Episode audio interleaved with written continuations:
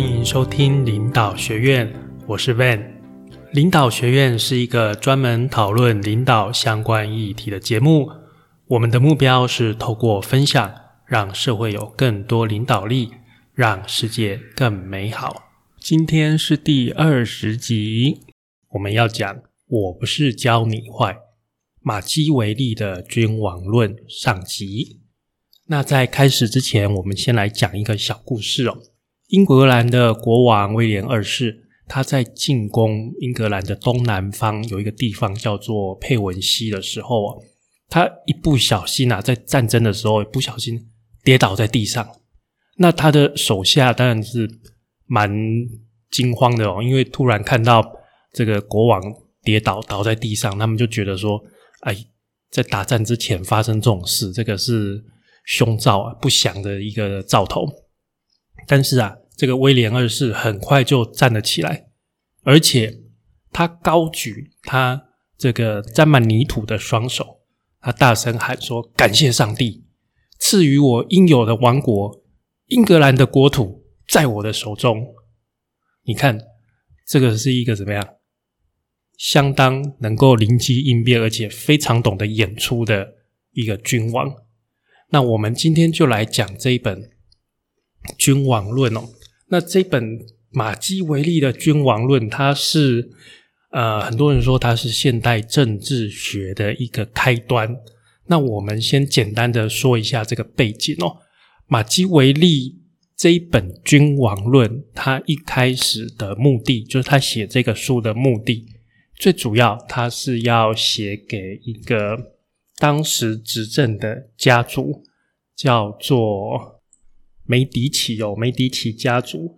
那呃，马基维利一开始是服务于佛罗伦斯共和国，但是这个共和国后来就是消失掉了。那后来执政的就是梅迪奇家族，所以马基维利希望用这个他写的这个《君王论》的这本书，然后能够让他再有机会，能够再出世，能够再出来做官。所以我们要先了解说君王论，那它的时代背景呢？它是在这个意大利，意大利文艺复兴的末期。当时意大利并不是一个国家啊，它分了几个主要的城邦，那佛罗伦斯也是一个其中的一个城邦。而且这些分散的城邦呢，它受到了一个统一的西班牙跟统一的法国的压迫。所以啊，他们这几个城邦，就是意大利里面的几个城邦，当时的情况其实是蛮严峻的哦，其实是不容易的。好，那我们讲完了这个大概的一个背景，我们就来讲说《君王论》本身这本书的一个结构。它总共马基维利写这本书总共写了二十六章，那前面十一章都在讨论君王国的种类。怎么样分类哦？然后呢，十二、十三、十四这三章在讨论军队，然后十五章到第二十三章，它是在讨论统治者的行为准则，就是说一个领导人他应该是怎么样的去做事情。好，所以通常啊，你假如没有时间的话，我们一般推荐你直接看第十五章到第二十三章，是这本书的内容的呃最精华的一个部分。那最后三章是在讲意大利，就是二十四到二十六章是在讲意大利本身，他认为应当应当去实行一个意大利去统一的一个目标哦。好，那我们就从前面的第一个部分——君王国的种类开始讲。他说啊，这个世界上的国家分成两种，一种是共和国，一种是君王国。共和国就是好几个人一起共治的国家，那个叫共和国。但是呢，今天我们不讨论共和国，因为马基维利他写这个君王论是主要要给梅迪奇家族嘛，那是一个君王国，所以他只是带过说，哎，有共和国，但是我们不讨论共和国，我们讨论君王国。那君王国里面又有分好几种哦，对不对？世袭的，世袭就是。传承下来的嘛，好，那世袭的君王国有什么样的好处呢？第一个，它很容易统治，它很容易保持它目前的情况。因为大家知道世袭嘛，就是你前面前面一任的一个统治者已经有很稳固的一个基础，我只要嗯后面接的人不要太超过，不要乱搞，因为基本上萧规曹水嘛，我就照着做，不会出什么太大的问题哦。而且，即使是就是世袭的这个君王国，即使是被别人篡位啊，被别人攻打，那你只要那个世袭的那个君主下面有孩子什么留下来之后，还是很有机会可以光复的嘛。但是呢，就是因为太过习惯了，所以这个很容易就是其他的国家已经产生很大的变革，在技术方面已经领先的情况下。你还是持续的，就是发展比较慢。那这个各位可以想到，我们啊，假如你是在公司上班，你可以想到家族企业，很多家族企业就是这样。哦，就有这个马基维利讲的世袭的这种君王国的一种一种，就是不管是优点还是缺点。第一个，家族企业稳定嘛，大家都知道家族企业很稳定啊。通常老板他只要公司有在赚钱，他原则上他都可以继续。做下去，他不一定要求要很大很大的发展，他通常都是要求什么细水长流。但是家族企业因为它的那个传承，因为它的一个墨守成规，它都都是萧规曹随。我们刚刚讲的，所以它一旦遇到一个呃，在产业里面新的一个强大的，不管是技术上或者是制度上的一个变革，或者说产业整个根本的改变。它很容易被淘汰，它很容易被淘汰。那现在的企业环境来讲，家族企业的一个继承者，即使留下来，你家族企业就在生意做失败，即使继承者留下来，他也不会再去光复这个企业了。哦，这个这个情况就很少。所以世袭的君王国，我们可以联想到我们现在的家族企业。那接下来下一章，他讨论是混合的君王国。什么是混合的君王国呢？就是相对于我们刚刚讲世袭，就是都是旧的嘛。好，那也它也不是完全新的，新的就是你自己去开创一个新的国家。这不是混合的，就是说，诶，原本是一个旧的国家，但是我新的君王过来统治他。好，那我可能是把他征服掉，或是我可能把他篡位等等的。所以他是新的君王，但是他原本这个国家是存在的。那马基维利在这边建议说，最好啊，这个你的这个统治者跟当地啊同一个地区或是同一个语言，那你就是慢慢等，你慢慢等，那自然而然让本地的风俗习惯慢慢的去接近你原本的那个国家。那你新的统治者久了之后。就没事了，就融合在一起了。那假如呢，这个地区的语言啊、风俗习惯啊、法律等等社会规范都离你原本的地区差很多的话，那就要有一些手段哦。要么就干脆整个把它灭掉，什么都不剩，就完全把它清掉；或者是你本人啊，统治者就直接住在这里，哦，住在这里。还有一个方法就是殖民你。大量的本国的人民移民到过这里来，把它殖民起来，久了之后就是变成类似你的风俗习惯。还有一个重点就是，你不要让这个新的国家的这个地方的势力去壮大，因为啊，他要是壮大的话，稍微壮大，他会去找外国的助力来帮忙他颠覆你。哦，所以这个是混合的一个情况下，他给了一个建议。然后啊，他在这边有讲，他在这边讲说，这个世界上的君王国还可以从另外一个角度去分成两种，一种是呃绝对军权，也就是我们讲的中央集权的一个概念的国家，然后另外一种呢，就是都是诸侯领主分封的这种封建的君王国家。好，这两种君王的国家有什么不一样呢？如果是绝对军权统治的国家，像是诶，像中国大部分朝代都是绝对军权。例如说那个清国满清的皇帝，他也是一个绝对的军权哦。然后像就是什么明朝啊，就大部分的朝代。中国大部分的朝代是一个绝对军权的一个国家，那西方包括法国、英国等等，大部分他们的形成是封建的国家，就是说这个国王虽然是是称作是王，但是他下面有许多的诸侯，很多封地，他都是领主，他自己管他自己的地区。那这个王只是说，我们这一群领主选出来推举出来说，哎，你来带领我们国家，那你这个王出了什么事情？我们再找别的领主再产生出来就可以了。所以中央集权、绝对军权的国家的他的国王，他是一个一个万人之上，他这就是最大的一个人独大的一个一个一个情境。所以这个国王啊，万一被征服，那他下面的人不堪一击。这个也就是呃，为什么中国改朝换代之后？很容易，就是你一旦打掉之后，后面很容易统治。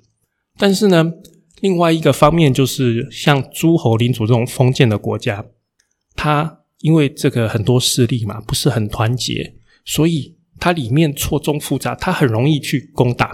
但是你要完全把它把它打趴，然后统治它很难，它很难治理，因为最上面的国王拿掉，它下面还有很多个领主啊。每个人都自己的势力啊，这个我跟各位讲，最好理解的方法就是台湾的两大政党，国民党它就是一个绝对军权的组织，民进党它是一个封建诸侯的一个组织。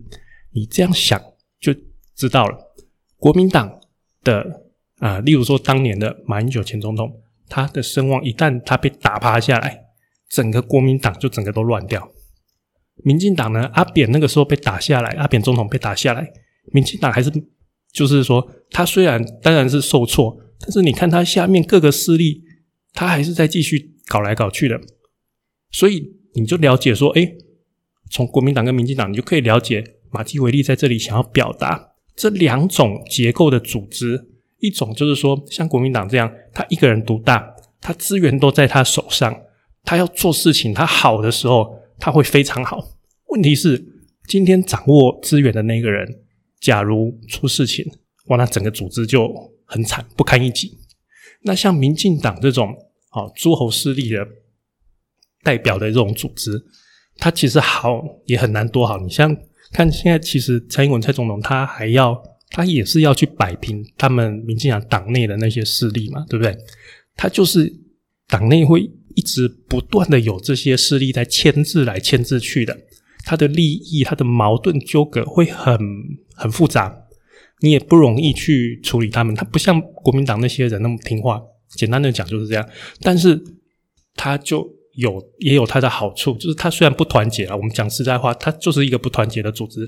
但是如果上面的那个头发生什么事，他很容易再继续继续下去。哦，他不会说像。那个绝对军权的那个情况下面，完全不堪一击，很容易被统治。那各位，假如知道一位中国的作家叫刘仲敬那，网络上叫他阿姨，他其实有很大一部分的思想是从马基维利的这个君王论出来的。呃，就是那个刘仲敬他的思想是说，中国现在的一个情况应该要从。绝对军权，现在中共其实还是类似绝对军权统治的一个国家，要转变为封建的国家，就是各个势力，哦，中国里面各个地方应该成立自己的势力，哦，那个四川那边应该成立一个什么大蜀民国啊，然后，诶，东北啊，哪里哪里，东北是满洲国嘛，等等，就是不同的地区应该有自己的领主，变成说，诶，我们是一个有一点这样封建的这种。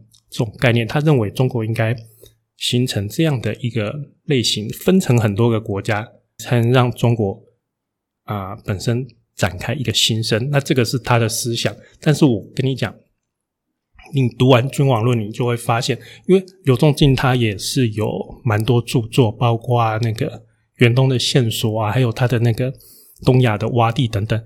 你可以从，我认为他是。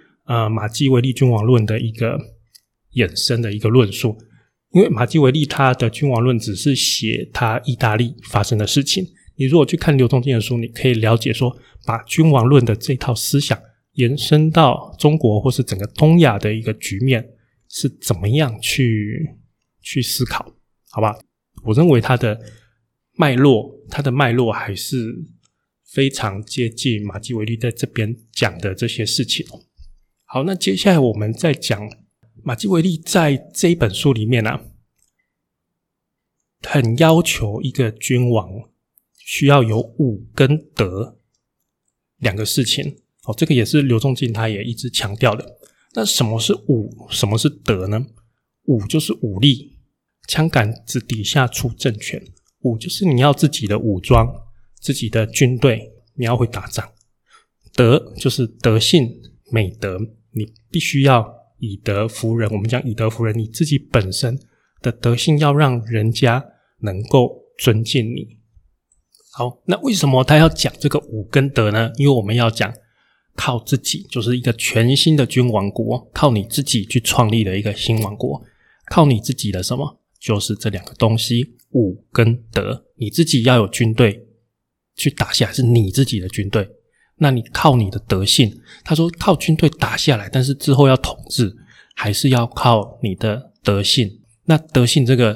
他在之后的十二哎十五章之后，他有描述描述一些怎么样的行为，让人家感觉你有德性，好不好？那我们讲这个全新的君王国，你可以就想说你自己出来创业，所以你自己出来创业全部靠你自己嘛，团队也是你的嘛，然后钱你当然要去借，但是这个点子也是你的，反正就是什么东西都是你自己来，所以会比较就是假如成功的话。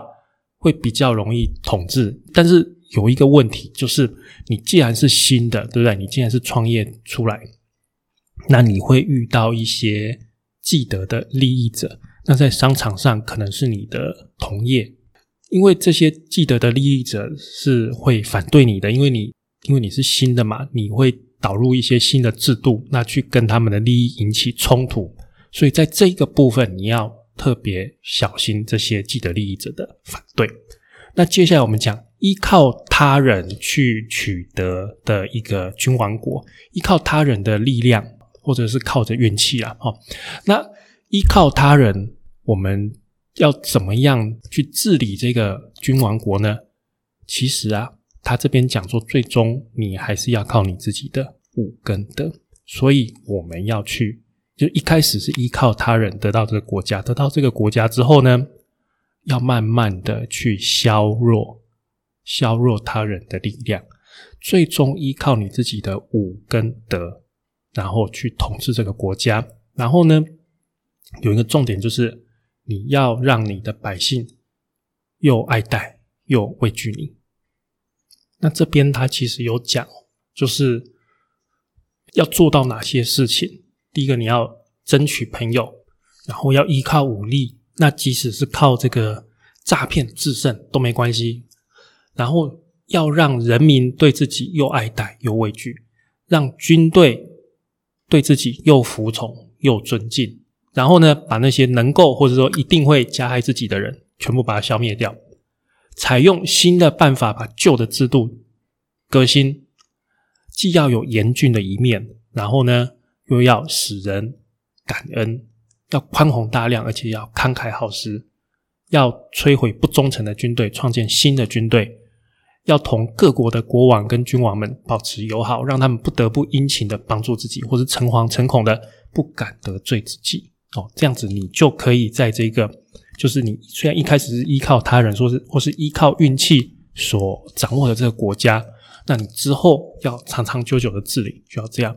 那这个情况呢，有点类似我们现在专业经理人的一个情况。专业经理人你是接棒嘛，对不对？你前面会有一棒专业经理人，后面会有一棒。你一开始是依靠前面的那些人，但是你其实要最终你还是要把你自己的势力培养起来，把你自己的武跟德。武我们在商业上面我们讲武，你就是你的专业能力。你只要是能赚钱，会赚钱。原则上，你就是一个好的专业经营人。那除了会赚钱之外，你要有你的德性。为什么？你的下属是靠你的德性，对不对？才能够尊敬你的。所以你要让他们尊敬你，你一定要有良好的行为。那当然，你还是要让你的基层的员工又爱戴你，又畏惧你。好，那这个部分我们在之后也是在下一个部分会有更多的，就是爱戴跟畏惧这个部分，我们在下一个部分有更多的一个讨论哦。来，这个马基维利在这里面呢，还有讲一个君王国的一个结构，是最上面是君王，最上面是君王，中间是贵族，最下面是平民。啊，最下面是平民。这个有点像我们现在就是最上面是 CEO，中间是干部，最下面是基层。你可以想说这是一个三层的结构。那讲这个三层的结构要做什么？其实你在一个王国里面，他说不管怎么样，你有可能是被平民推举出来作为君王的，这是一个；那也有可能是贵族推举你出来做君王的。这两种都有可能，但是呢，最重要、最重要就是你一定要跟百姓和谐相处，一定要跟人民保持友好关系。尤其是你今天，假如你是靠着贵族成为君王的话，那最重要、最重要，你一定要马上去争取民众的支持。那当然，赢得民心有很多方法，但是你一定要去。保持跟人民友好的关系，千万不能跟基层员工对立，这个是非常重要的一件事情哦。好，那他还有讲说，就是假如你是靠邪恶哦，靠不好的手段当上这个君王的，假如你有看过那个 HBO 的影集有《冰与火之歌》，里面就蛮多啊，蛮多角色是靠他们真的是干坏事干上来干上了国王了，真的是蛮不容易，但是。啊，马基维利给我们建议是：你坏事要做一次，把它做完。哦，坏事就是一次把它做完，那让百姓少受到一些损害，那百姓就不会怎么就积怨就不会那么多。相反的哦，你如果要施恩惠，要慢慢的一点一点慢慢的给，好让百姓慢慢的品尝恩惠的滋味，这样子他们就会很爱你。哦，所以。这个就是君王论为什么很受争议的地方，他完全不介意你去干坏事，你只要能够好好的统治你的王国，这一点都不重要，你干什么坏事都没关系。但是重点是我们要怎么样让我们的人民，在我们干坏事之后，还是依然的很对我们又畏惧又敬爱，这个才是重点，就是怎么样长长久久的去统治这个王国。总之啊。他这里面的一个君王，最重要就是让人民第一个感觉到，哎，在你的统治下很有希望，啊，很有希望，这个国家有希望，感觉。然后第二个就是知道你是很有力量的，所以不可以去，不可以去反抗你。他前面的一个重点在这里。好，那我们今天的节目就先暂时到这边哦，我们下一集会继续。接着往下讲，那我们下一集原则上会从第十二章，就是从军队之后往下讲，然后还有讲最重要的就是统治者的行为准则。那意大利的那个国家的统一，我们可能就不讲了。那以上就是今天的节目内容，今天跟大家分享我们的君王论的上集哦，大家可以再思考一下，就是你自己所处的一个环境，那去跟这些君王国。的类型去做一个比对，去做一个想象。感谢您的收听，也欢迎您在 Apple Podcast 给我们评分跟留言。欢迎追踪我们的 FB 粉丝团跟 IG 账号 Leadership C Podcast 领导学院。我们下次再见，拜拜。